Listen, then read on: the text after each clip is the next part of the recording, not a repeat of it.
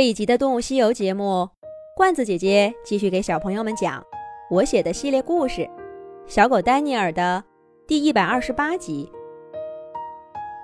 威廉一家依旧在雪地上匆匆前行，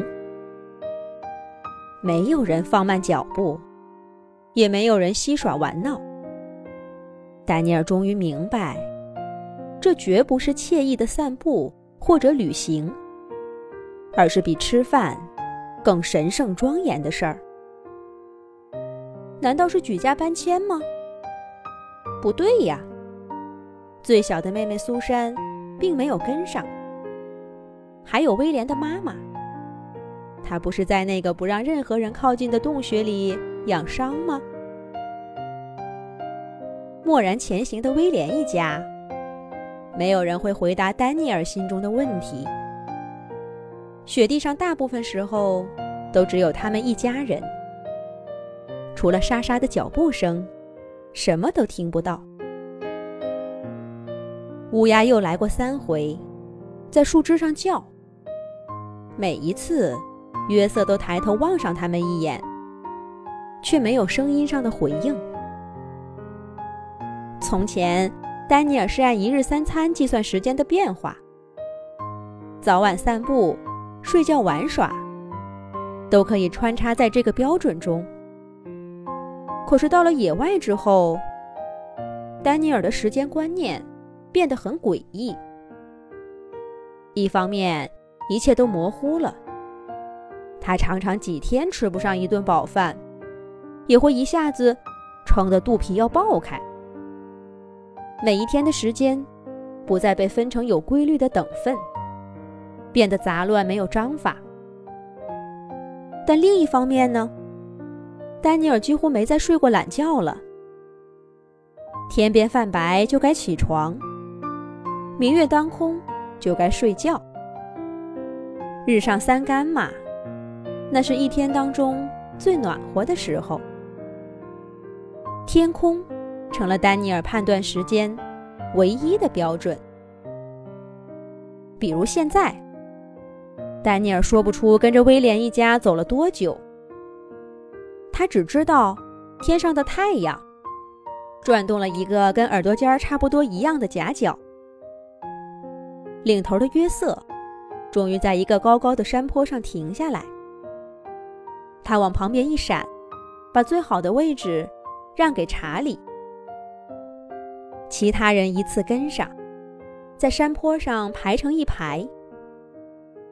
山坡底下也是一片谷地，比威廉家里那片更开阔，树木更稀疏。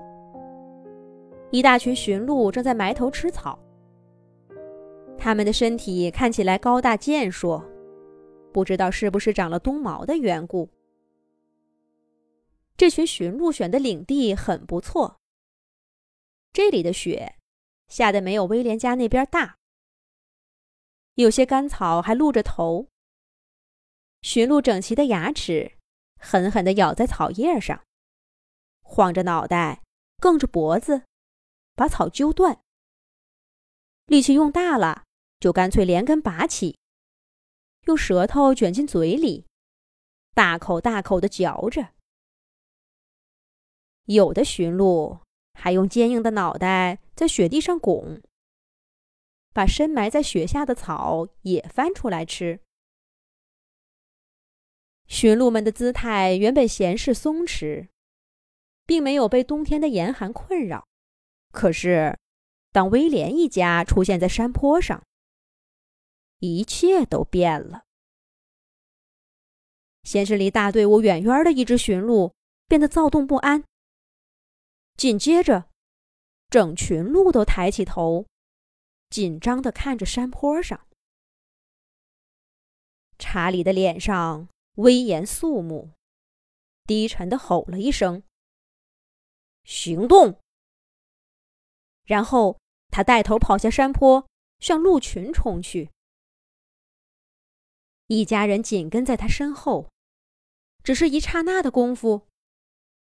驯鹿群的宁静就彻底被打破了。一开始，驯鹿还只是被分成一个个小团体，同时行动。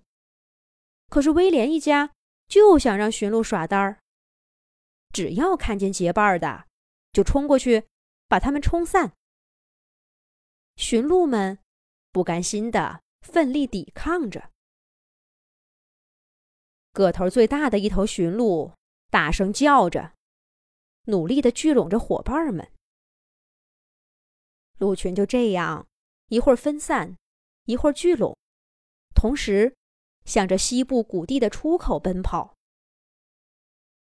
可是威廉一家太有爆发力了，也太会配合了。马克和威廉兄弟俩夹击一只小驯鹿，硬生生的把它从妈妈身边给抢走，又追着它跑出了很远。不过，另一只大个头驯鹿跑过来，护住小驯鹿，送它回到伙伴们当中。然而，驯鹿群还是被威廉一家冲得四散奔逃，落单的鹿。越来越多，有一只似乎是受伤了，腿脚明显比别人慢。约瑟看准了，把他逼到墙角。他想逃回去跟伙伴们会合，却没能跟上。大家都过来追！查理一个脚步跳到约瑟身边，一声令下，威廉。马克、怀特都放开各自驱赶的驯鹿，朝约瑟的方向跑去。丹尼尔完全懵了，这是要干什么？做游戏吗？可这游戏也太激烈了些吧！情势紧迫，丹尼尔来不及细想，也跑了过去，跟威廉一家一块儿。围住了这只受伤的驯鹿，接下来会怎么样呢？下一集讲。